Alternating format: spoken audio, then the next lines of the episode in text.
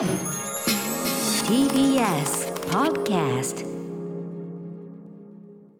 時刻は8時を回りました。12月7日月曜日。TBS ラジオキーステーションにお送りしています。アフターシックスジャンクションそれでは今夜の特集。まずはこちらの曲から始めましょう。タリスマンでウルトラマン80はいということで今夜の特集テーマ「ウルトラマン80」まあ、私歌丸80本当にリアルタイム放送世代なんで、あのありありとその時の気持ちを思い出すことができますよ。このまずサビのねサビが英語でえっ？ていう。ただまあ当時やっぱ五大悟の主題歌とかめちゃめちゃいろいろ流行ってたから、まあ、五大悟感というかねなんだけどその五大悟の曲と期してもねこのサビ何言ってるか本当子供ながら分かんなくてなんか友達となんかすごい適当な言葉を当てて遊んでた覚えがありますね。He came to us from a star って言ってるんですけどね。はい、ただなんかねウルトラマン80顔とかさ。いやいやいやいや。ちょっと待ってくれ。よ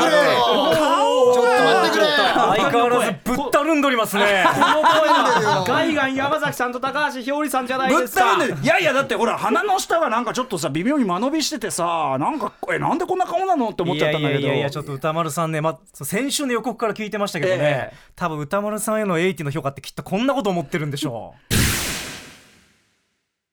80のことこんな風に思ってるなんて残念ですよ歌丸さ。ん頼んでますよ。俺が俺が俺が撮ったんじゃねえよこんなの。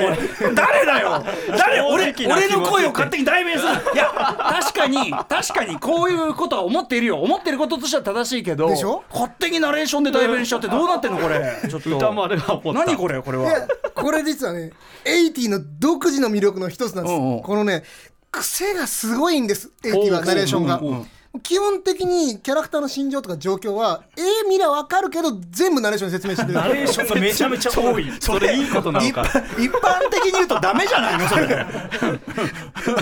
基本的に矢原優作さんのあのちびまる子ちゃんの、んうん。まるちゃんのお父さんとかやってはい。るあの渋いあの声でいつもこのねたけしは思った80は思ったまあ何を思ってるか全部一目瞭然。なるほどまあ、80っていうのはそのやっぱウルトラマンのファンが制作に入ってないんですよね、まだ、時代的に。あオタクが入ってないオタクのマニアがまだ入ってないからやっぱ大人が子供に伝えやすいように作ってるっていうところすごい配慮がね。優しいんですね。俺あるんですよね。俺子供だったんだよだって。そうこれ僕も子供の頃ええ。さすがに分かるよ。たけしは悲しかったそうだろうなって。親切設計なんです僕も。親切設計。だけど、あまりにもこのパターン繰り返されるんで、今になってみるとこれを聞くとああ80見てるな そこそこに中毒性がね。AT 味なんだ。ーいやこれがそうか。80味ですね。なるほど。まあウルトラマン80の魅力っていうのはこれだけじゃなくていろいろ癖が強い魅力があるんでね、それをあのこれから随ぜひですね解説していきたいなと思い頼ます。もしいなこの二人。題してですね、はい。もうすぐ2020年も終わるというのに。生誕40周年のウルトラマン80の魅力を振り返らないとは何事か特集。二人仕上がりすぎコンビネーションがねもう完璧ですよ。お知らせの後本編スタートです station. After 66 junction. 誤解なきように言っときますけど僕テーマ曲好きですよ。テーマ曲好きです。名曲いや本当名曲ですよね、はい。これいい曲。ということで時刻は8時5えっと6分に向かっているところです、生放送でお送りしているアフターシックスジャンクションパーソナリティは私ライムスター歌丸と月曜パートナー TBS アナウンサー熊崎和人です。この時間は聞いた後に世界が変わるといいなな特集コーナービヨンドザカルチャーをお送りしております。はい。今夜はもうすぐ2020年も終わるというのに生誕40周年のウルトラマン80の魅力を振り返らないとは何事か特集をお送りしています。つまりつまり聞いた後には80を僕のこのなめ腐ったね、あの高橋よりさんにもう相変わらずぶったるんでますね。っ てこんな当たりが強いのもねすごいですよ。当たり強いけどみんなゲストはね。あの皆さんが80の魅力に気づくということになっているということですね、そうですね。はい。ということ世で界が変わる。世界が変わってる。見え方が変わる。変わる。80最高。ということで今夜のゲストをお二人紹介しましょう。まずはガイガン山崎さんです。よろしくお願いしよます。ろしくお願いします。よろしくお願いいたししますはい。ガイガン山崎さんは本職である怪獣研究の傍ら暴力系エンタメ専門ライターとして怪獣映画や変身ヒーロー番組アニメの記事を中心に雑誌ニュータイプなどに寄稿したりイベントに多数出演されています。また手作りで怪獣の着ぐるみを制作するなど怪獣クリエイターとしても活動されています。そしてお二人目は高橋ひょうりさんです。よろしくお願いします。よろしくお願いします。高橋ひょうりさんは去年の5月20日にスタジオライブを披露してくださいました4人組ロックバンド終わりからのボーカルです。さらにかなりの特撮ファン映画ファンということで特撮映画ファンということもありまして特撮カバーバンドえー音楽を奏でる方の科学特捜隊のボーカルとしても活躍中です。そして去年の末に開催されましたつぶらやプロのビッグイベントつぶらやコンベンションにも出演を果たされています、ねあのー終わりからとしてね登場いただいたのが遠い昔のようです、もうねもうだいぶ記憶が薄れてしまいました。ねいやまあ終わりからおお待ちしてますけどね、もちろんね。はいい。もうでもすっかりね、その特撮ファンの間でも認知されている高橋さんですよ。ということで、このお二人、えーもうもはやコンビ芸と言いましょうか。そうですね。うん、この番組では昨年7月15日のウルトラマン太郎特集、今年4月13日のウルトラマンエース特集、まあ、名プレゼン披露していただいて、確かに僕も、はい。太郎エースと来て、この2つに持ってた微妙な偏見みたいなものは確かに払拭されたんだよ、やっぱねすごいんだよやっぱこの2人は、だから今もうすっかりそのエースに関する舐め切った態度とか取ってないよ。取ってない。取ってないけど。わりましたね。取ってないけど、ええ太郎エースと来ていや AT は無理だろ。う80なんですよ。AT は無理だろ。うちなみにそのエースその後動きがあったようで。はい、うん。メールご紹介しましょうか、キャベツ太郎さんからいただきました。初めてメールしますガイガンさんと高橋さんにお礼が言いたくてメールをしました。お前回のウルトラマンエース特集昭和ウルトラマンファンとしてはとても聞き応えがあり楽しい時辛い時ワークアウトで追い込みをかける時などにポッドキャストで何度も何度も繰り返し 聞いろんな？パターンで聞いてるそうですよ。そんなそんな効果ある？あるみたいです、さてそんなエーサーの私に大事件が起きました。現在放送中の「ウルトラマン Z10 月31日放送の第19話最後の勇者に我らがウルトラマンエースが大活躍を果たしたのです,、そうなんですよ。登場から戦闘シーンにかけての懐かしの BGM 納屋五郎さん演じるエースのあののぶとい掛け声ずんぐり体型でありながらあえて敵の攻撃を側転でかわすあの動き。雨あらりと繰り出すバリエーション豊かな光線技などなどエーサーの私としては涙で直視できないような内容でした、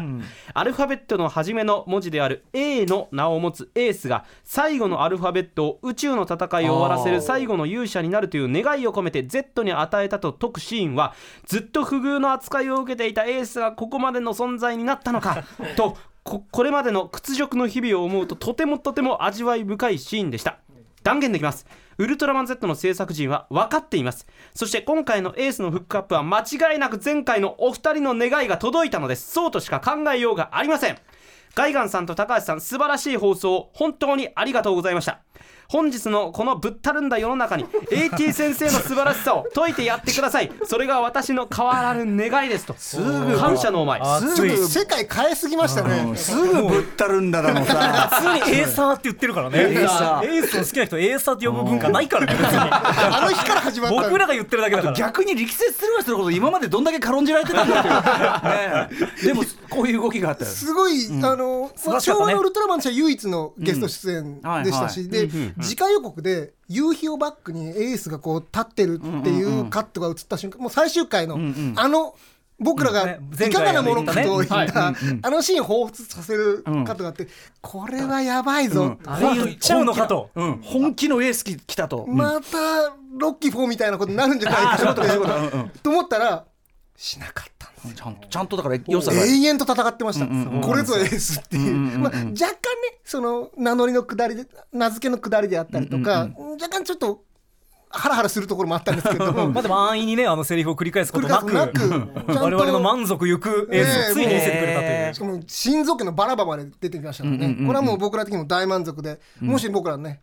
思いが届いたとすれば、まあ。こんなありがたいことはないですね。本当にそうですね。はいうん。たまたまでも嬉しい、うんうん、いやいやでもねあのそういう、まあ、エース再評価みたいなのもあったりする中で、ただすいません。僕は AT は難しいと思うよ。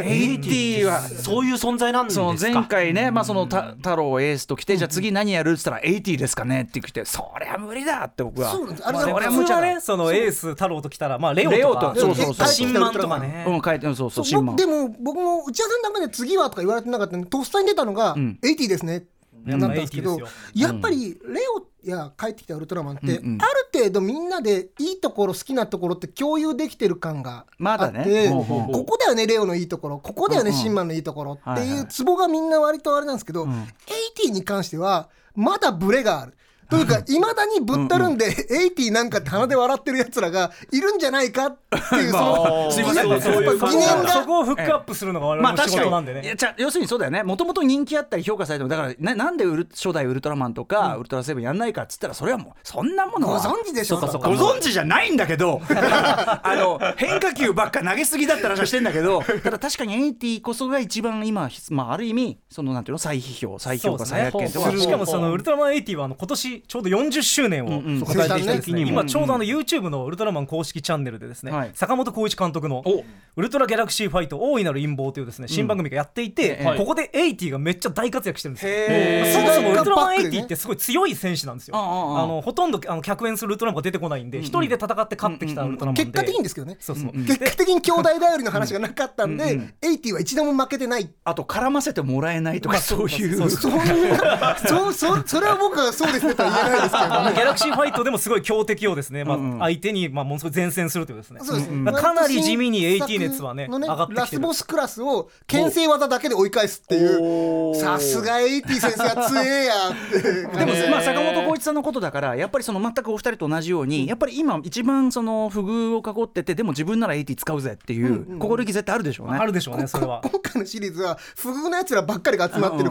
不遇アベンジャーズみたいな話なので。不遇アベンジャーズだってもう分かんない。そのあのほらあのギャラクシーのねあのガガーディアンズ・オブ・ギャラクシーみたいなこともあってさ不遇チームだけで作ったら最高のあれとかできちゃったりするから。誰それっていうヒーローがボンって受けたりするもんですかね世の中ね。分かんないよ。だからじはあ。時代のもうバーってもう80盛り上がるかもしれない。でもまあでもまあ今ガンガン来てるとは言ってもでもやっぱりまだ AT に対する偏見というかね。私はまあちょっとやっぱきちんと評価されてないところがあるんじゃないかっていうのがあるん。でね、まあ今夜はそのウルトラマン80の独自の魅力をちゃんとしっかりとね、ん。正しく解説していきたいなと、はい。ぜひお聞きの皆さん、ウルトラママン80ご存知ない方はね、はい。まずはウルトラマン80ね、80です。ウルトラマン80、あのね、えー検索していただいて、どうい80う年に公開されたからはいそうです AT どんな顔わかりやすいまずどどんな顔してるんですか？顔の話してますから。どんな顔してるのかよく見といてくださいね。はいということで、えー私リアルタイム世代ですが80見直したいこのね特集。まずはどんな作品なのか？ウルトラマン80概要はあらすじの紹介をじゃあガイガンさん。あ、わかりました。えー、と基本情報としてウルトラマン80は1980年えー4月から翌年の3月まで、えー全50話が放送されたんですけど、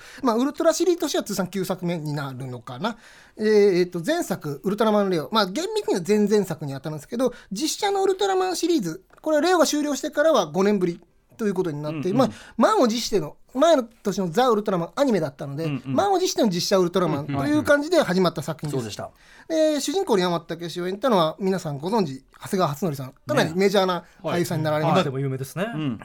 で80の特徴としては学園ドラマの要素、まあ、ちょうど前の年に金八先生が流行ったり、熱中時代なんだってそういうああいうブームのな、はいはい。まあ、これを影響受けてないよっておっしゃるスタッフもいれば、いやもろにだよねっていう方もいらっしゃるので、そこは諸説ありという 感じにして。まあでも時代感はさそのだからこの曲の五代五感とかいろんな時代感入ってますよそれは。そうなんですよ。やっぱウルトラマンってやっぱその時代その時流行りがやっぱ見えてきますから、あこの時ブルース・リー流行ったのね、はいはい。UFO 流行ったのね、みたいなのが見えるところも面白いところだと思うんですけどえっ、とこの教師もの、えー学園ものということでウルトラマン80は普通だったら地球防衛チームに、えー人間隊がいるっていう、えーウルトラ警備隊だったら科学特捜隊みたいな、はい。ザットマットみたいなのがいるんですけど、まあ、もちろんその UGM っていうチームにも所属してるんですけど一方で中学生の中学校の教師先生なんですよね。やってるっていうのがまあ新しいポイントだったっていう感じですね。これはい。一応バックボーンとしては人間の持つこう負の感情まあ劇中ではマイナスエネルギーって言われてるんですけどん。これが怪獣を生んだり怪獣を強くしちゃったりすると。でだから怪獣を倒すだけじゃダメだから人間の心と向き合うっていうそういう抜本的解決を求めてー。まあ中中学校にえー赴任してきたというまあ設定になってるんですね。それなりにじゃあちょっとメッセージもねそうなんですよね。入れやすいような話ではあると。うんうん。まあ、なんとなく言っちゃえばそのクラス人数40人いれば40話分エピソードできるでしょみたいなうんうんこともあったみたいですね。はいはい、なるほどね。ちなみに80なんですけどね、まあ、僕はだからそのやっぱ子供割と子供目線だったんで、まあ、単純にそのルックスとかね、ん。あとまあやっぱねその先生主役とか、先生か？みたいな。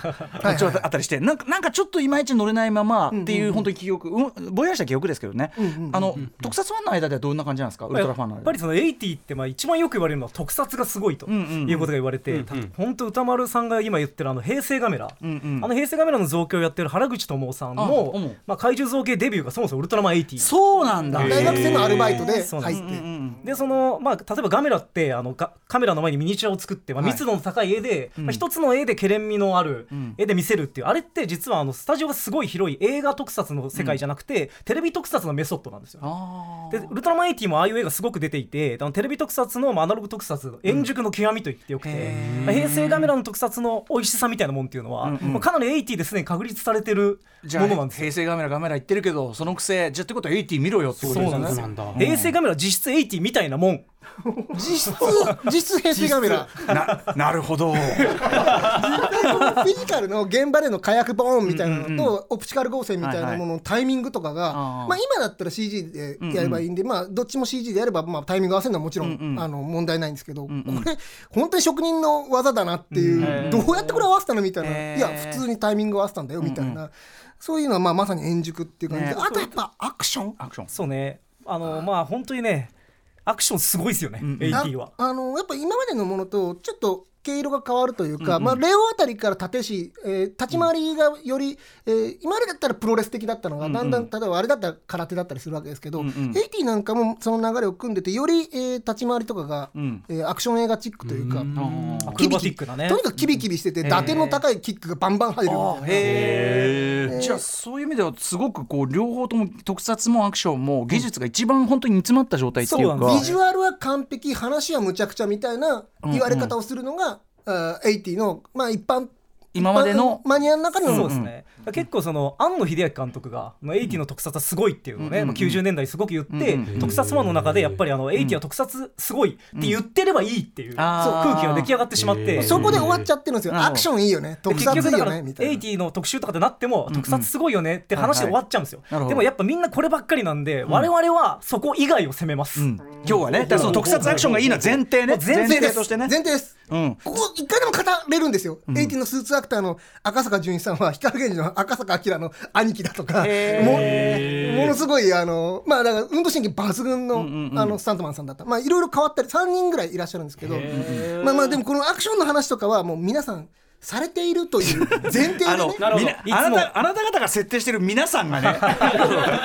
毎晩飲み屋でその話はしてるだろうという前提で、なるほどその話はしません今日は、そこじゃないところでもちろんそこはいいです、うん、もちろん。最高うん、そのぐらいの前提でじゃあ話を進めていくとして、えー、80まあじゃあちなみに80ね。あのこの後その実写ウルトラマンシリーズが1996年のティガまでたど途絶えちゃってっていうことはイコールさっきおっしゃったようなその特撮の技術であるとかってそういうノウハウがもう完全に一旦ね、途絶えちゃうわけですよね。それはすごく惜しいことだよねマイナスだったと思います、うん。ウルトラシリーズ自これ体なんで途絶えちゃう？やっぱその80が人気なかったんですか？いやいやいや人気いや。それはそれはば爆人気だったら続いたかもしれないですけど、うん。まあそもそもウルトラマンってもう赤字で作るぐらい大予算かけるものなので、あの毎年作れるってこと自体がちょっと異常事態みたいなところあるので、後々になってソフトだおもちゃだっていうのでこう回収していくようなシステムになってるので、でもあの作り手としてもプロデューサーの水田さんあのなんかは何年かしたらまあまたウルトラマン作れるだろうぐらいのつもりで80を終えたっていうふうにおっしゃってるんで。ただやっぱ80年代のつぶらやプロっていうのがそのフランチャイズというかね、まあ、その権利関係でまあし儲かれば、まあ、それでその実際新作を作らないっていう方向にちょっとシフトしたんですよね。で映画とか作るけどテレビシリーズは作らないってそれがまあ80年代のつぶらやのまあ経営方針だったと。なるほど。いうことで、まあ、決してまあ80がねあの悪かったという。悪かったからというわけではもちろん80がバカ受けしてたらもしかしたらそのすぐ直後に続編があったかもしれませんが、まあ、あのよくね、まあ、80のせいとか言われたりもするけど、まあ、そういうわけではないということですね。いや今思えば子供ながらだから分かんなかったけど、毎週そんなね街のミニチュアセットあって着ぐるみがあってドカーンって実際爆発させて贅沢なもん見せてもらってたよなってね。本。本当ですよ。なんで奇こんなにビ跡なんですよ。ル壊せるんだろうって思いますよ。うんうん。ね、だからそこは本当に贅沢なもんだけど、まあそういう意味ではそんなに継続的にそもそもやれるもんでもなかった。とないんですよね。なるほどね。っていうあたりでじゃあ80はねその悪くないんだと、はい。じゃあどう悪くないのか、というあたり。まあその特撮アクションがいいな前提として先に進んでいきたいと思います。そうですえーウルトラマン80のオンリーワンの魅力とは何か解説お願いします。ウルトラマン80のオンリーワンの魅力その1 80の顔こそ挑戦の証いや顔は顔顔見ましたけどやっぱりこれは触れないとね。俺80乗れない理由はもう最大顔ですよ挑戦ちょっとね、それちょっと時代の流れにちょっと話してますよ。ルッキズムですよ。あルッキズム。ルッキズムルッキズム本当に。それそうエイティに失礼ですよ。た 多様性の時代でしょ多様性の時代。それは今なら思えたかもしれないけどやっぱね鼻当時のね鼻の下が長いっていうかなんか間延びした顔っつうのかな確かにエイティって角度美人な部分っていうのは否めないとは思う。んです僕らなんかはそれこそさあのえ新作ない期間に生まれた人間で、エイ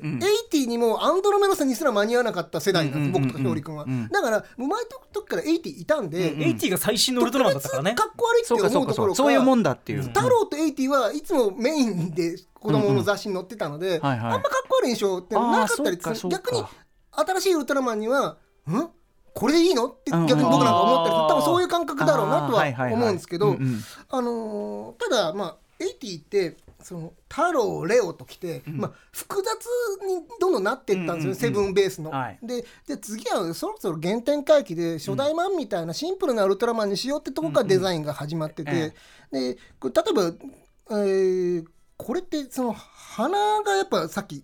目立つって話鼻の鼻と口の距離がちょっと離れてるバランスとかね。しっかり鼻があるんですよね、珍しい。鼻ありいわゆるトサカがシューッと普段のウルトラマンって口まで口まで伸びてる。うんその前に終わって鼻みたいに見える、うん。はい。でこれでも実は鼻自体はウルトラマンレオにも、うん。その前のザ・ウルトラマンのウえ。えルトラマンジョーにも実は鼻ついてて、うんうんうんうん。で多分レオは複雑だから気になんうんはいないですよね。であのあとバランス上レオは角がこう上あって上にバランスがあとねそんなに口と離れてない、ですね。うん、バランスの問題、うん。で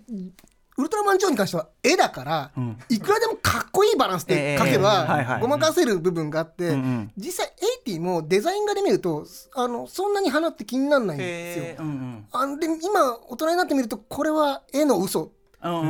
一番いい角度を取っちゃってるっていうか。みたいな、ちょっとちっちゃくシュッて漫画チックに書いてある。ジョー。と一緒でやっぱアニメ的なメソッドでデザインされてるんですよねだからその立体化するときにまあちょっと齟齬が発生したところは否めない、やっぱ実際ジョーも何回か CM だ映画だってんで立体化すると、なかなかあのアニメの格好さってならない全然なくて。鼻ってもう本当難しいのよ、そう。本当に。だからあのウルトラマンって基本的に鼻ないじゃんそうその鼻なくす方がいいんだよねやっぱね。やるとしたら相当根詰めてん。原型作って作ってってやんないと多分正解にたどり着かないやつなんですけどやっぱりセブンと違って初代マンってシンプルだからん。いじりにくいんですよ。んでどこいじるかって結局トサカと目うんうん。ぐらいしかいじるところがない。うんうん角つけよう何つけようっていうのがなかなかやりづらいんでんでやっぱエイティだと目のまぶたみたいなうん。ラインが目の上についてたり、ん。まあ、さっきのトサカがシュッとここで終わったり、ん。造形的な挑戦で言えば後頭部がいつもウェットスーツなのが、エイティは前も後ろも FRP うんでかっちり、はい。テカテカかうん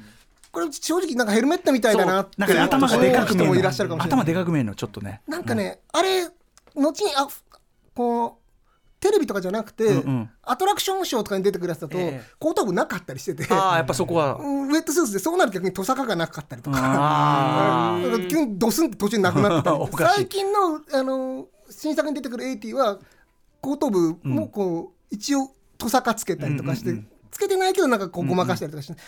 でもねいざ後頭部がウェットスーツになるとテカテカな80の方がいいってなるのが、こうマニアのわがままなところあというれでよかったじゃんと。あれがよかった。あれがいいのにうんうん80う。んのっていう。そっまあ、でかも80ってやっぱその初代ウルトラマンのパーツをどういじるかっていうことにおいては、多分一番攻めてるウルトラマンなんですよ、ね。攻めてるな。ほらだからそっからのあれ結構その、いろんなウルトラマンが出てきましたけど、顔の部分っていうのは変えずに、ん。例えば頭部であるとかね、はい。へこみとかでそれを変えていったんですけど、エイティはの顔のパーツ自体を大きくいじるっていう、まあかなり攻めた方法で作ってるウルトラマンで、うんうん。ただやっぱそそこがものすごい個性的な要素になってると、まあでもなんでこうなったかの流れはすごいわかる。あの、うん。あと煽るじゃないですか巨大感を出すために、はいこう下からね。煽るとやっぱ鼻目立つんですよね、角度でさらに鼻の下が長く見えるから。ね今回持ってきた本の表紙の80なんてちょっと上から撮ってるとあらハンサムじゃない？みたいな、まあね、まあ、いや鼻のでもちょこんとついてる位置もうちょっと下にできねえのかな難しいところですね。ねこれね。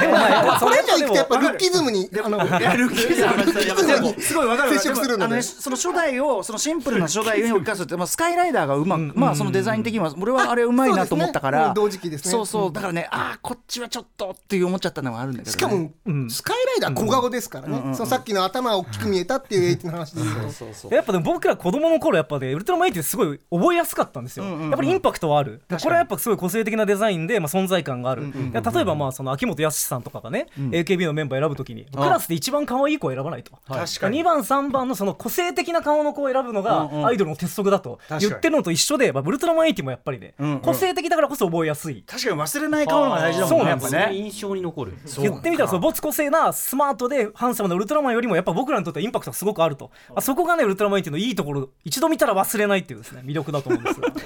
なるほど。なるほど。マイアンだけじゃつまらないって話ですそうなんですよ、まあまあまあまあでもななななんかあの分かってきましたちょっと流れがね。はい。さあということで第2部いってみましょう、えーウルトラマン80オンリーワンの魅力次お願いします、ウルトラマン80のオンリーワンの魅力その2バラエティ豊かな三部構成。三部構成。まあこれは諸説あると思う。4, 4, 四部という4つあるっていうふうな考え方もあると思うんですけど、まあ、80ってざっくり言うと3つぐらいの作風の変化があって、あそのずっとシリーズが続くんですね。まあ、手こ入れがすごく入ったんですよね、はいはい。やっぱ最初の新機軸のその教師編、ん。はい。で教師にしたはいいけれどもその教師の話をやればいいのかそれとも防衛チームの話やればいいのか、でもやっぱ怪獣は出てくるねみたいなことで、やっぱどこに注力すればいいのかみたいなところで、なかなか方針もまとまらないし、なん作ってる側もそれに乗ってる人もいれば乗ってない人も、やっぱウルトラマンはウルトラマンらしくいこうよって人ももちろん大勢いらっしゃったし、見てる側もえ、久々のウルトラマンずいぶん変化球ねっていうのもあって、えーその次あたりから、えーちょっと従来パターンに寄せたのが2クール目ぐらいから、いわゆる UGM 編なんて呼ばれてまあ、ます、それこそね最初のウルトラマンとかウルトラセブンみたいな感じの世界観がちょっとあるというか、雰囲気的にはね、これ問題はぬるっと変わるんですよ、あのこっからパキッとね先生は辞めましたとかじゃなくて。ないんですよ、結局どうなったのかっていうのはね。編でもほぼ学校出てこなかったなみたいな話を挟みつつ俺最近中学校出てこねえなって思ったら、もう二度と出てこないっていう、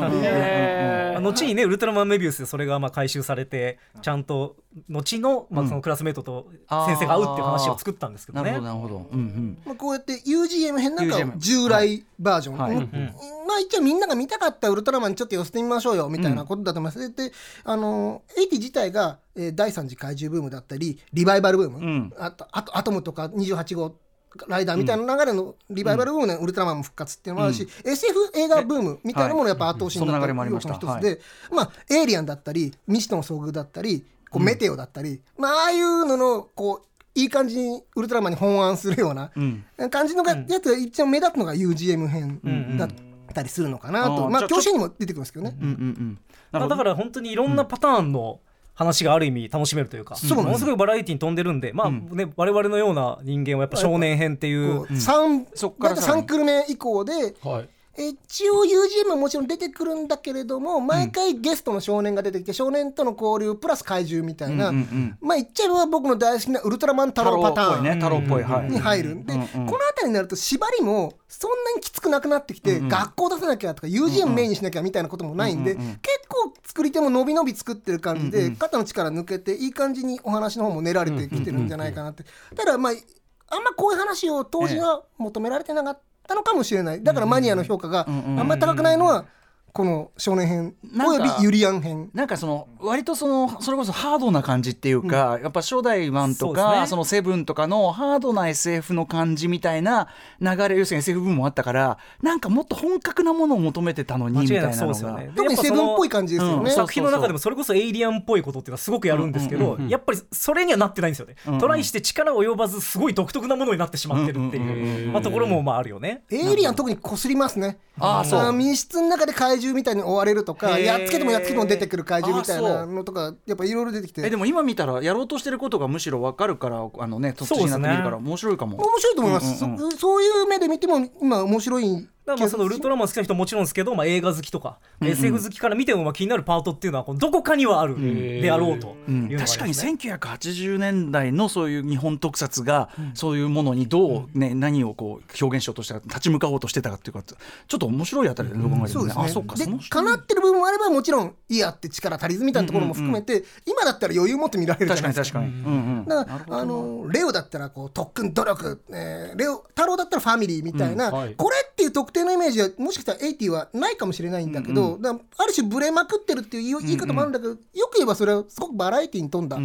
えーシリーズになっててレオは丸ごとダメだみたいなことは80逆にないんじゃないかなここは俺好きよ80のみたいななるほど風になるウルトラマンなんじゃないかなとね今今だからこそね見返してほしいそういうところっていうのはありますね。なるほど。それはじゃあちょっと偏見で止まったらもったいなかったもったいないと思います。なるほどね、うんはい。ということで、えーここらで一息つく意味で一曲聴きたいと思います、なんとウルトラマン80主題歌を高橋よりさん。やはりカバーしてるそうですね。さすが。わ私がボーカルを務めるですね。科学特捜隊でえタリスマンがあったウルトラマン80ちなみにこれあのタリスマンって五大悟の弟分的なあ元々あのそういうプロデューサーなんですよね、なんで実際になのですごい五大悟っぽいサウンドなんですが、まあ、これカバーしてます。それを聞いてみてください、えー科学特捜隊でウルトラマン80はい、えー、高橋ひよりさんのね科学特捜隊のウルトラマン80カバーをお送りしました。ねあのオートチューンとかも使いつつ割とそうですね。原曲忠実な。原曲が素晴らしいんで、まあ、結構ちょっと雰囲気は生かしつつ、ちなみにこれ結構勘違いされるんですけどあの前期オープニングなんですよこの曲。後期は変わる。あの最後の10話40話から50話だけ「ええ頑張れウルトラマン80」っていうですね。あそう。あの違う曲になるんですね。それ知らないわ。あ今。これこれこれこれあ全然また趣向の違う感じこれそうですね、まあ、やっぱりあの話の雰囲気も少年編ということそうでか。ちょっとチャイルディッシュな感じになるんで、まあ、主題歌もそれに合わせて変化していくというか。チャイルディッシュな。ああそう。そもそもウルトラマン80ってあの最初はあの主題歌から始まるんですけど、うんうんうん。途中からあのアバンがうんうん。入って主題歌に行ったりとか、なるほど番組の構成自体もどんどん変わっていく、へ結構意欲的にどんどん面白くしよう、うんうんうん。どんどん今の子供に面白く伝わるようにしようっていう努力のあれが見れるなるほど。作品ですよね。少年佐々木少年はこれ記憶にないから多分見るのやめちゃってたなこれ。そうなんですよ。少年はむしろ少年編嫌っていうパターン結構だからこの80の主題歌の話になると、後期のオープニングが知らないって人はすごく多いんですよ、だよね。ぜひ後期もねチェックしてみてください。わかりました。ちなみに、えっと、終盤その少年編の最後の方にはユリアンっていうそうですね。あの女性女ウルトラマンですね、うん女性ウルトラマンまあ、10が出てくると。話ぐらいなので、まあ、これをもってユリアン編っていう方もいらっしゃるんですけど、まあ、作品のテイストとしてはレギュラーが1人増えたってことで、うんうんまあ、ちょっと変わるんですけど、まあ、基本は少年編と変わらないような認識で言います、僕なんか。は。まあ、こればっかりじゃもう公式のものではないので、まあ、3部か4部かっていうのはね、あの今見は見解分かれるけども、ええ。はい。ということで今夜はウルトラマンシリーズを愛するガイガン山崎さんと高橋ひょうりさんにウルトラマン80のオンリーワンの魅力を解説していただいております。最後のパート参りましょう。こちらウルトラマン80のオンリーワンの魅力その3他のシリーズとは一味違うモチーフ全開の怪獣。はいということで怪獣。モチーフ全開ってどういうことですか？あこれいきなり言うと難しいんですけど、ん。えっとまあ、前もお話ししたエースで鳥獣、えーではい。太郎の怪獣とどんどんデザインも、えー複雑化を極めていくわけですけど、レオ怪獣で一旦シンプルにレオ自体は複雑なデザインなんですけどレオ怪獣一旦シンプルになっていったりするんですけどあのやっぱ何でもそうだと思うんですよ。デザインとか音楽もそうだと思うんですけど、どんどんどんどんあの、文化がこう発展していくと同時に複雑に複雑にゴシック化というか、まあはいはい。していってまたシンプルに戻ってみたいな、でその時に海外の影響を受けたりみたいなことっていうのは映画でもどの世界でもあることだと思うんですけど、やっぱそれ会場の中にもあって、えー、80なんかもやっぱちょっとシンプルな原点回帰した怪獣でいこうっていうところではレオと変わらないんですけどここがやっぱ海外の SFX ブームががっつり入ってきて、ええ結構牙だったり筋肉の流れだったりとかがちょっとリアルに生物寄りに作っていこうっていう風な、えーまあ、プラス要素が入ってきて、まあ、ある意味その今だったら怪獣って愛嬌もあった方がいいよねとかいろんな話もあったりするんですけど、この頃はもうとにかく怖くて強そうな。ええまあ、すごいなんかハードディティールな怪獣っていうのがウルトラマン80の特徴なんですねですが、派手じゃないけども情報量はすごいあるみたいな、ただこのウルトラマン80っていうのがその要は話の方向性っていうのがどんどん変わっていくんですね、さっきもそれこそあのの一番わかりやすいのがサブタイトルなんですけど、え序盤のサブタイトルとか例えば「幻の街」とか、はいはい。まあエアポート危機一髪とか。初期のウルトラシリーズっぽいなそういうですね。あの、まあ、ある種 SF っぽいというか、初期の SF あのウルトラマンシリーズっぽいのが多いんですけどだんだん話が進んでいくと、まあ、あの有名な「頑張れクワガタ越冬隊」とかね、これ僕の大好きな一押しエピソードです。ね あのへんてこりんな魚を釣ったぞ。これも一押し。タイトル？へんてこりんな？極めつけはあの山から相撲小僧がやってきたやってきちゃって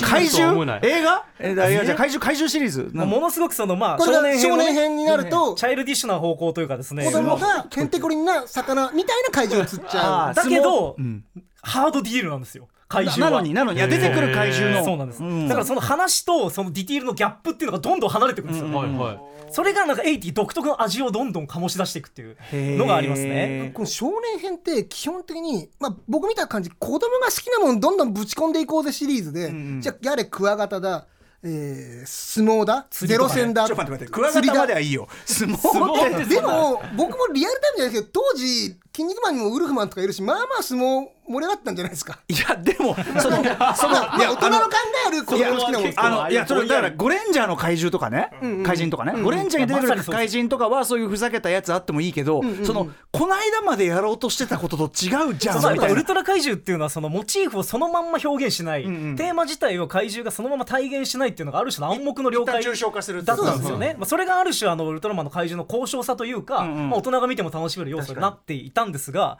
これ80はねついにそのルールを完全に破壊してしまう 今までやったらあのもちろんぐらいだったんですよ、はい。太郎の、餅食うのが大好きな怪獣が臼の形をしてる、でもこういうのってめったにないパターンで、はいはいはい。大概は食いしん坊の怪獣なんだけど、まあ、見た目はゴジラみたいな感じだったりみたいなことが多かったんですけど、今度は違うんです。もうさっきの山からやってきた相撲小僧は、ね地響き乱っていう怪獣になるんですけど、えまあ、相撲取りです。見た目。見た目。赤い相撲取りです。ただゴリッゴリ血管浮いてますよ。あだからそういうディテールだから原口原口さんとかが絡んでるからそういうところで生きてくるんでしょうねゴリゴリなんです。だから本当にそあのー結構マラソンマラソンがテーマっていう回になるとマラソン怪獣っていうのが現れるんですね。で相撲がテーマだと相撲怪獣っていうのが現れて、うんうんうんうん釣りだったらその釣り糸がめっちゃ絡まってる魚の怪獣が出てきて そんであのグローブとかだったらグローブの怪獣がそのまんまグローブと怪獣になるという。ゴレンジャーっぽいなもうそうなんです。完全に戦隊のノリで飛び箱モンガーとかと同じノリなんですよねなんだけどディテールは確かにちょっとゴリゴリなんですよね。クリーチャーっぽいんですよ。うん、あのよくできてるこれ着ぐるみ。めちゃくちゃ。へえ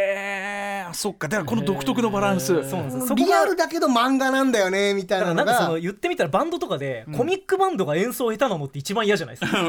コミックバンドってやっぱ演奏がガチッとしててこそ楽しめるっていうのあるじゃないですか。うんうんうんエイティはその話はちょっとゆるっとしてるのにアクション特撮ディティールはハードっていうのがやっぱ我々の心をこうビシビシと刺激するところがあるんですよね。あとそのなんか地響き欄とかはやっぱそれこそさっきおっしゃったあの筋肉超人に近いテイストかも、そうですね、ねなんかそのモチーフがあるんだけどでもそのここのディテールは結構ゴリッとマッチョみたいな、うんうんまさにリアルなんだけど漫画っていう、うんうんうん。まあ、こうそれが ET 会長の魅力であると思いますね。これはねまさにないんですよ。ここんな直接的なモチーフのあの消化の仕方って80までで、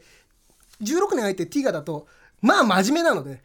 怪獣の方も、こういうふうにはなっていかないし逆にやろうと思うとやりすぎちゃう、うんここまでこうナチュラルにドストレートのものっていうのは実はウルトラシリーズではここにしかいない。ここでしか楽しめないっていうね、ありますね、ってことはだからやっぱりそのさっきおっしゃってたそのすごく技術がめちゃめちゃ煮つもうすごく最高潮に高まって、まあ、特撮とアクションあるいはその怪獣造形であるとかっていう、技術が高まりきったとこと子供向けだった最後の時代っていうか、オタクがもう要するに好きだった人が中の人になっちゃう前の、そうなんですよね。その純作り手っていうかだった時代の最後っていうかだから瞑想とかも今だったらなんかさなんかそういう瞑想の仕方するのかっこ悪いから多分しないね。しないじゃない、でもそういうこうなんていうの？間違う余地もあるっていうか、ん子供に寄せてブレる余地もあるっていうかそれによってしか生まれない何かの本当最後の一瞬だったっていうか。まさにそうだと思います特にこのここの少年編になるとバルタン星人とかレッドキングとか人気の怪獣が出てくるんですよ、まあ、まさにさっきの子供が好きなものを出しちゃおうっていうことでやってるんですけど、バルタン星人がやってるのがあの恐れていたバルタン星人の動物園作戦。うんうん誰も多分こんなバルタン星人求めてない。んですよウルトラマン80をね母性に連れてって動物園に入れて見せ物にしてやろうっていう作戦をうん。あのバルタン星人がするわけやですよ、るという。これ絶対これ以降のマニアが入ってきたらしない。んバルタン星人そういう人たちじゃないでないしょ。ないでしょみたいなことを小賢しいことを多分絶対本打ちでしてこれ流れるはずなんですよ、流れないんですよ AT は、これがそのまま作られてしまう。だからそこのね、そのバルタン星人もう一回出てほしいとか、レッドキングもう一回出てほしいって声は届いてるんですよね。でもむあじゃあこれでいいんでしょって出したものが全然違うものだったというですね、ここの齟齬もまた面白いっていう。そうか。だからやっぱそのその時代のこうこう転換期っていうかクロスポイントっていうかそれゆえの唯一まさにオンリーワンなそうですね。魅力って感じなのかな、オンリーワンつながりでさ音楽の使い方とかさ非常にそうですね。SE のもう非常に癖が強くて、ん。音楽なんてね音楽も劇版も。劇版の使い方が結構癖あるよね。のかものすごいパターン化されてるんですよ。サザエさんかっていうぐらい、もうこの場面はこの曲、この場面はこの曲ではっきり決まってる。これもささっきのナレーションと同じでさ一般的に言うとダメだよそれ。例えばウルトラセブンとかだと、その戦闘シーンでクラシックがかかるとかね。うんうん。すごいこうあ意外だっていうのがあるじゃないですか。はい意外採用と言いましょうか。一切ないです。毎回同じ曲がかかる。まあまあでもねそれはそれでいいよね。別にヒーローものなんだからね別にそれは、でもそれがね、まあ、独特だしあとまあ SE とかもすごくあの他のウルトラシリーズにないものすごいあの個性的なあのフッフッっていうですね、こう80がこう腕をこう振ったり構えたりするときに、フォッフォッってまあ全部じゃないんですけど結構しつこくフォッフォッなんだ風切る音？風を切る音が鳴るんですよ。山本先生が変身する時もフォッフォッって手をこう定見付きやる。思うにそのジャッキー以降の、いジャッキー・チェン以降の一個一個の動きにフッパってつくあそうですね。感じこのをやっフォって多分メガロマンでつけた作った音だと思うので、メガロマンまさに憲法ものなんで、はい。そうそうそうだよね。そのフォじゃないかなって気がする。あと怪獣が出てくる時の音とか怪獣がやられる時とか、んやっぱピヨピヨピヨピヨピヨピヨって怪獣が出る時にな何その音実はそのウルトラマンシリーズであのシンセサイザーが初めて効果音に使われたとも言われてるんですね、80は。音楽もそうだよねそう怪獣に倒れた音とかも、まあ、シンセで作ってるって言われていて、それがまたですねちょっとこう独特のですね倒れ聞いたことないような音になってるっていうのが、で以降そのやっぱり他のウルトラシリーズで復活した時っていうのはまあそういう音使われてないそよりゃそうだよねそれまでのウルトラにもないしそこからのウルトラにもない音そしてそうないそのパターン化された劇版の使い方、あとさっきのねあのすごい癖のあるナレーションであるとか、うんうんそういう要素も含めてかなりですね、まあ、耳にも美味しい80っていうのはかなりオンリーワンな魅力かなと思います、あれなんだよね。さっきのこれっていうものがないって言ったけど実はこれっていうものもめちゃくちゃあるっていうか、その作品のノリというよりはそのディテールの部分で、うんうん80でしかねえわこれはっていう。このこのバランスでこれが全部同じ画面の中に同居していることはもうこの瞬間のこれにしかありえないみたあいな。りえない。だからうんうん。80っていうのはそのダサいとかよくわからないじゃないんですよ、個性的なんです多様性の時代ですからでそのやっぱ今っていうのはそのウルトラマンいっぱいいて、まあ、当時っていうのはウルトラマン少なかったから、比べる対象もすごく少なかった、はいはいだからやっぱこんなんじゃないって言われたんだと思うんですけど、今はねあの逆に多いからこそ、あこんなウルトラマンもあるんだっていう楽しみ方ができるかなという気がします。カイ。ブ化された今の方がかえって、こんなんじゃなかった液体したウルトラマンはっていうのもうないじゃないですか、はいはいはい。無数に作られてるわけですから、うんうんうんそこはすごくいいしかえってその今いろんなウルトラマンいるんですけどそのさっきの大人が作った最後のウルトラマンみたいな話ありましたけど、やっぱりこの大和先生のキャラクターが3枚目なんだけど、でもやっぱ保護者的な立ち位置ではあるっていうのは、もちろん前のし前のシリーズにはガラッパチみたいなのいたけど、まあ、3枚目ってのはやっぱ80だけだったし、それ以降は一応少年に近くなっちゃうのでキャラクター自体も悩んだりするんで、この3枚目だけどどっか自分たちの隣にいる身近なヒーローっていう雰囲気って80年代っぽいし、まさにこの80だけだったりするので、あこういうウルトラマンもいたんだっていうふうに見てもらえたりするんじゃないかな、若いファンにはって。そうか。3枚目ってそうだよね。そこもだからそれこそジャッキーの時代じゃないけど。あそうですよね。ねなるほどね。そうかそうか。いやこれ全然ちょっと逆にリアルタイムだと見えなかった部分がすごい見えてきてこれやっぱね最終的には監視しちゃってるぐらい悔しいんだよね。コンビネーションですよ。ちょっとお二人のおすすめエピソードなどあったらぜひちょっと 80s の80の 80s 80そうですね。でもやっぱり我々に聞くとやっぱ頑張れクワガタ越冬隊とそのさか珍珍味ばっかりさ。そのまあじゃあクワえクワガタクワガタ越冬隊ねベストって言ってたけどどんな話なんですか？これあのクワガタを越冬させようと、えー頑張ってた少年がですね 嫌な嫌な友達にクワガタ貸してくれよって取られちゃって、そのクワガタそのガキは無責任に外に放置しちゃうんですよ、まあ、厳密にはその子のお母さんが気持ち悪いわって外に出しちゃって、そしたらクワガタが死んでしまい冬の寒さで、うんで許せんって怒りのパワーが宿ったクワガタがクワガタが怒るるんだという話クワガタはいやクワガタが怒るっていうかその殺されちゃった子供の怒りがあマイナスエネルギークワがねガタに乗り移って怪獣になるという。まあ、これ僕昆虫マニアでもあるので、昆虫マニア的には越冬はむしろ寒いところに連れ出す方が正しい。あったかいところにずっといると むしろ寝ら寝ないのでダメだったりするんだけど、だから本当は死んだんじゃなくてあのクワガタは冬眠してただけじゃねえかなっていうふうな、新たな見方もこのエピソードはできるんですね。できるんですねじゃない。ゴールドスリープだったと。コールスリーうん。プあのここのクワガタ怪獣やっつけた後に最後生きたクワガタがやってあの、もう一回あ死んでなかったんだ。もしくはエイティが生き返らせてくれたんだみたいな感じで、みんなでこの悪い嫌な上上級生も反省して、頑張れクワガタ越冬隊だって。俺たちはクワガタを越冬させるぞってみんなで誓いを、三三国縛りのね、誓い立てて終わるんですけど、まあそのなんか小山みたいなところに、あの埋めるんですよクワガタの死体をね、そしたらそっから巨大な怪獣が出てくるし最高ですね、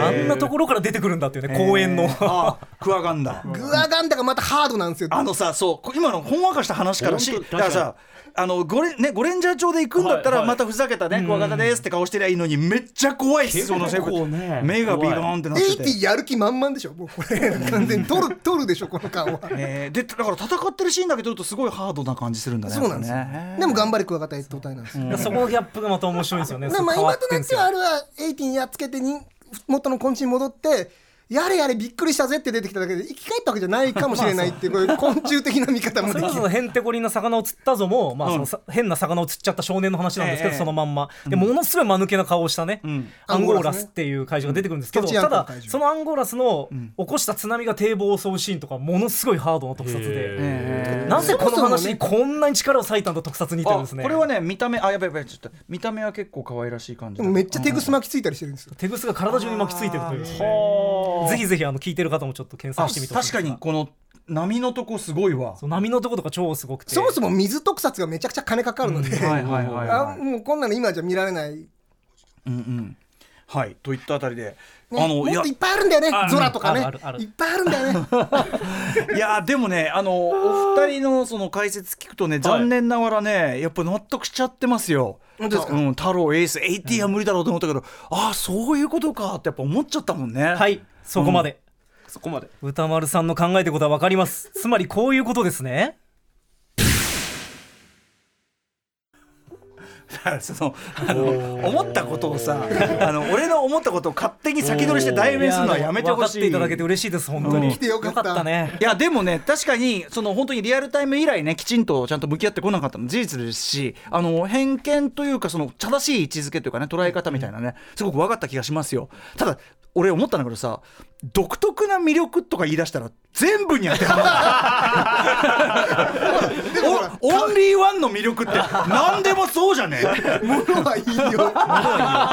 っぱねそれは見方次第ということで、うんまあでもいやでも見方を教わったから。見方を教わったからさ、はい。うんありがとうございます。さあということでウルトラマン80のね魅力、えー分かったところで年末年始ぜひ皆さん見直していただきたいと思います。平成カメラと並んでねそういう意味ではね。はい。そうですよ、はいということで、えー最後にお二人からお知らせ事お願いします。そうですね。でもまずは80のお知らせからした方がいいかな80のお知らせって何なんだっていうね。あのまず AT がね 大活躍して坂本浩一監督の「ウルトラギャラクシーファイト大いなる陰謀」これ YouTube でね毎週更新されててまあ AT が活躍しますしさっきの「ユリアもねよよよよよよ」って音もねちゃんと再現されてますしさっきのアクロバットな AT でしか見られないよねこの側転バク転ハイキックみたいなのもバンバン入ってる坂本さんあさすがという分かってんだねやっぱなやっぱきちんと取り込んでますんでそれとですね、あのつぶらやギャラクシーというあのつぶらやプロダクションの公式メディアというのがあるんですが、そこで僕あのえ連載をしてまして、ん。えっと、ちょうど先月、えっと、長谷川初則さんのインタビューをさせていただきました、えっと、40周年で80について本当今まで喋ってないことたくさん語って長谷川さんも AT インタビューなんかなかなかないんだ。よそう本当にあの10年ぶりなんです。80のことについてあのちゃんと公式で答えるという。まあアニバーサリーじゃないと聞かれないしかもガメラも出てますもんね。平成ガメラも出てますもんね、ミッシングリンクというわけで、うんうんあのそれもぜひあの興味があったら見てみてください、ん。はい。た 高橋さんあの終わりからの宣伝とかそういうの？ご自身の？あ自分の告知としてはちょっとガイアのガイアあの方からちょっとあえーっとですね。AT 回りをしたの？で実はちょっとすえーとちょっとちょっと2人の告知っていうのうん。があそうありまして、ありますえ僕的にはですね12月24日からにですねえホビージャパンから、えー完全懲悪平成ライダー怪人デザイン体感という、空ガから、えー最新の、ジオまでの全怪人のデザイン画とデザイナーのコメントを、まあ、ニラサさんはお亡くなりになられてるんでかつて撮られたやつを再編集すごいな。まあ、あの僕と都政上の兄のサマンサゴロで2人でやってチェーンソー兄弟という怪人のデザインが怪人について喋るっていうユニットがあるんですけどその2人の、まあ、ある種のライフワーク。いや何体いるのだって恐ろしい数。です信じられない。だからなんとか1冊にまとまります。スーパー戦隊の時は2冊でしたから。うんうんうん。いやって感じで出すんでぜひこれあの興味ある方は。あこれいつ出るんですか？12月の24日。あすごい体調ですねあと一応ちょっと音楽系の告知じゃあ、ん。させていただいて、えっと、ちょうどあさってなんですけど、えっと、9日かな？あさって。えっと、大月健二さんの、えっと、オケミスというですね、えーの一緒にやってまして、うんうん。それの、えっと、ロマンスグレーというアルバムが出たんですが、その発売記念ライブというのがあさって、えーあります。僕も出演させていただくんですが、えっと、配信とかもあるんで、よかったらそれもぜひチェックしてください。はい。で、でなおかつ？実はですね、12月13日、日曜日。今週の日曜日ですね、ええ。あのガイガ山崎と高橋しおり2人でですね秋葉原ガンダムカフェというですね、ええ。はいでえっと、ガンダムの公式イベントで、えこれちょっとタイトルの方言っていただいていいですか？やっぱりドムが好き。えっとひたすらドムの映像を流し続けてドムの話をし続けるね。今度はガンダム。あそう。えーイベントをやります。あのいつの間にか我々コンビになったらしくて、ええ。そうなんですよ。二人で呼ばれいやーだることに。ってやっぱ最高だもん。いやいやこのコンビはね、もう。ねガンダムだったら僕乃木坂の鈴木彩音ちゃんとかでいいんですけどね。なぜかこの二人は僕コンビということに決まってしまいました、まあ、そういったイベントもあるので、まあ、ガンダム興味ある方はぜひあの入場フリーなんでそうです。来てください。飲んでくれれば。はい。いやでも楽しそう。やっぱりドマガスキも。はい、えー、ということで、えーお二人ありがとうございました。ありがとうございます。ここまでは生誕40周年、ウルトラマン80の魅力を振り返らないとは何事か特集でした。ガイガン山崎さん高橋よりさんありがとうございましたありがとうございました